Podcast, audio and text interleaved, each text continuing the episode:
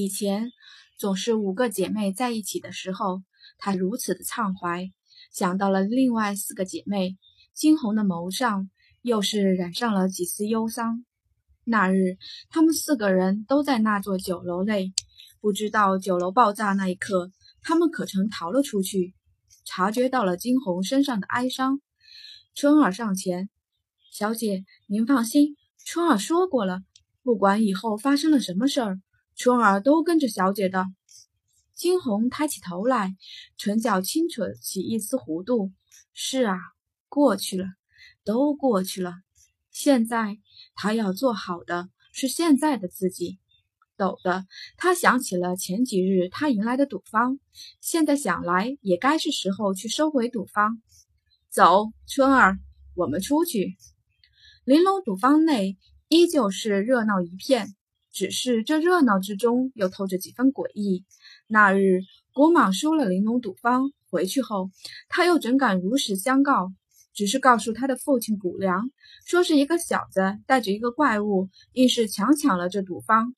即便不相信古莽的话，可是终究他又怎容忍自家的产业落到外人的手中？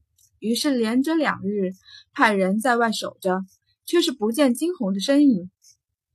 这两日来，四处打寻着古蟒口中那个带着白色宠物的白衣少年的消息，却是查不到任何的蛛丝马迹。就在这边，古良与古家其他人思心思灼灼之时，一身白衣的惊鸿翩翩而至。今日的惊鸿依旧是一身简单的打扮，满头的青丝用一个金冠束起，手上拿着一把折扇，远远望去。好一派翩翩家公子的模样，在看到远远而来的人时，潜伏在暗处的古蟒竟是有些瑟瑟发抖。没看到惊鸿肩头的小金之时，他便想到那日那个庞然大物，怪物，着实是个怪物。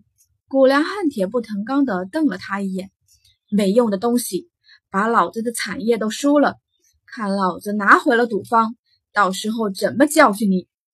话毕，直接飞身，从二楼直接跳下，挡在了惊鸿的面前。